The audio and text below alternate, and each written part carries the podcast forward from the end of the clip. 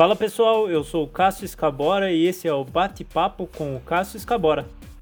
Essa live foi gravada em 10 de julho do Pessoal Serra Negra, onde discutimos os avanços do Covid-19 no interior de São Paulo. Aqui estão trechos das minhas falas na live. Espero que você goste. Boa noite, pessoal. Sou o Cássio, sou aqui de Pedreira, do Pessoal Pedreira, e é um prazer estar aqui com vocês, com pessoas que eu admiro tanto, como a Paty, que é minha parceira de live, a gente sempre está junto, né? A Bá, representando o pessoal Serra Negra, a Mari, que é uma vereadora que a gente acompanha o trabalho muito de perto e a gente admira demais o trabalho que ela faz na Câmara de Campinas, enfrentando todo mundo lá para mostrar o que é uma política de verdade em prol da população. É, eu queria comentar a respeito dessa questão do, do SUS, né, que vem tendo sucateamento, foi comentado aqui tanto pela Mari quanto pelo Sidney, né, o, o Sidney comentou que isso é uma coisa de antes, realmente é, é mas assim, a gente está enfrentando a pior pandemia da história, né, e a gente enfrentando a pior pandemia da história, a gente está 55 dias sem ministro da saúde, então, se isso daí for uma coisa que for uma coisa simples de ser resolvida, é, é um absurdo um governo federal 55 dias sem ministro da saúde, seja em qualquer tempo. Imagina no meio da pior pandemia do século. Né? Então, queria deixar bem claro essa questão, né?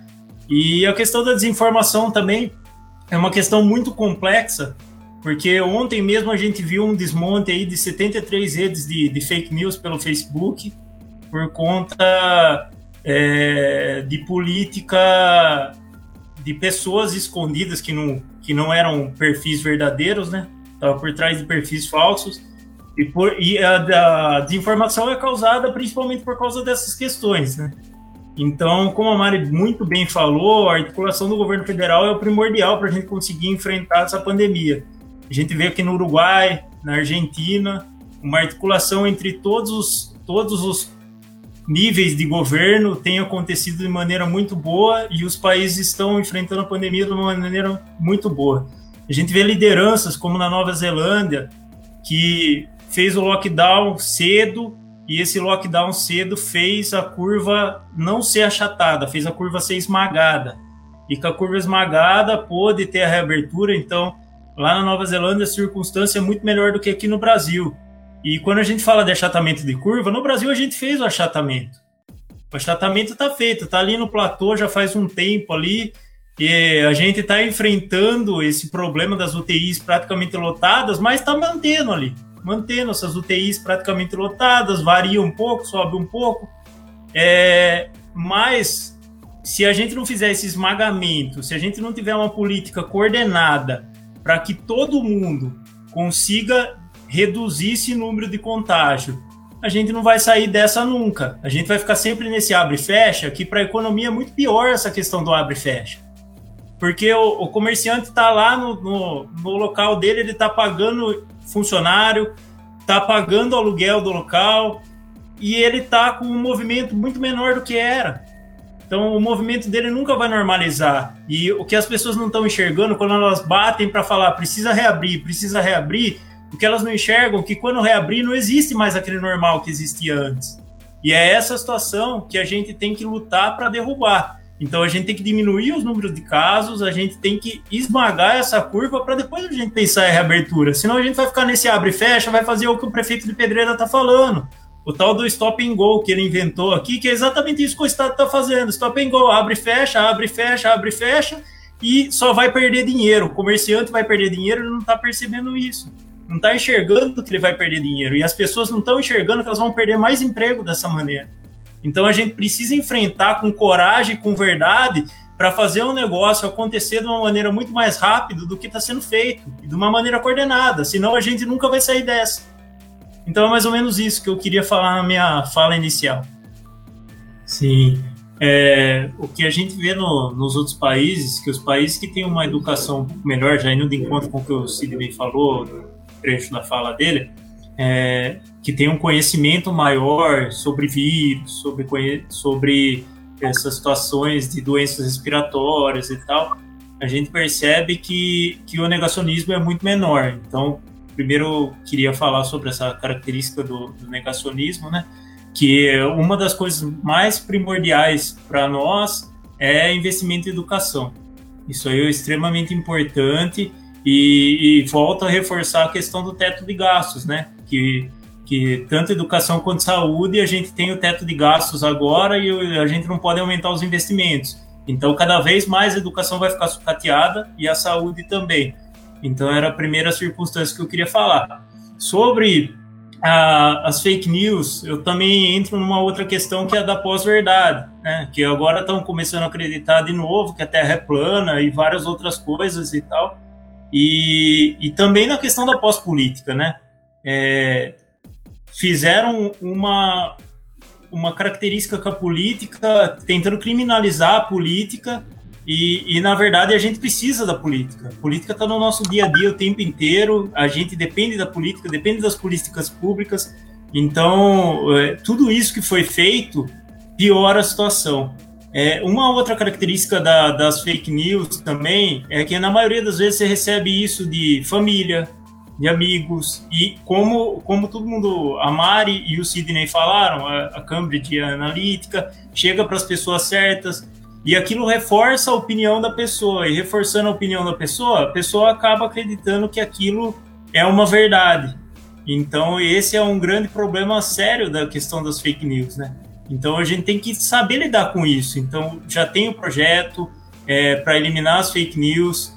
E, e, a gente tem, cada vez a gente tem que combater. E, e nós, enquanto esquerda, enquanto pessoal, a gente tem que conseguir chegar com uma comunicação melhor para as pessoas para exatamente desmantelar essa questão das fake news, né? E mais o primordial é a questão da educação. A educação é o primordial para a gente conseguir vencer tudo isso e para as pessoas começarem a desacreditar nessas questões de fake news.